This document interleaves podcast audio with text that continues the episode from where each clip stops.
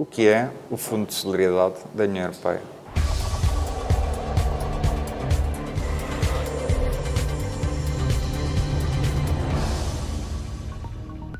O Fundo de Solidariedade da União Europeia apoia financeiramente um Estado-membro, um país candidato à adesão ou uma região em caso de catástrofes naturais de grandes proporções e com graves repercussões nas condições de vida dos seus cidadãos, no meio natural ou na economia.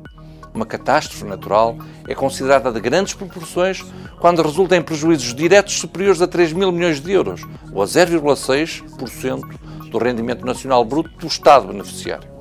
Uma catástrofe natural regional é uma catástrofe natural numa região NUT 2, quando resulta em prejuízos diretos superiores a 1,5% do produto interno bruto dessa região. No caso das regiões ultraperiféricas, esse limiar é fixado em 1% do produto interno bruto regional.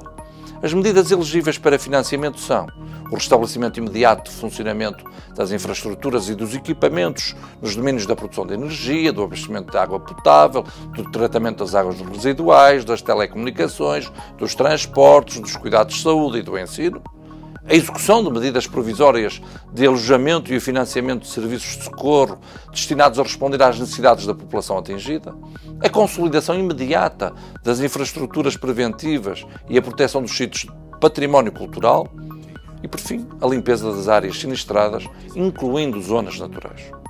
Portugal já utilizou este fundo em duas vezes.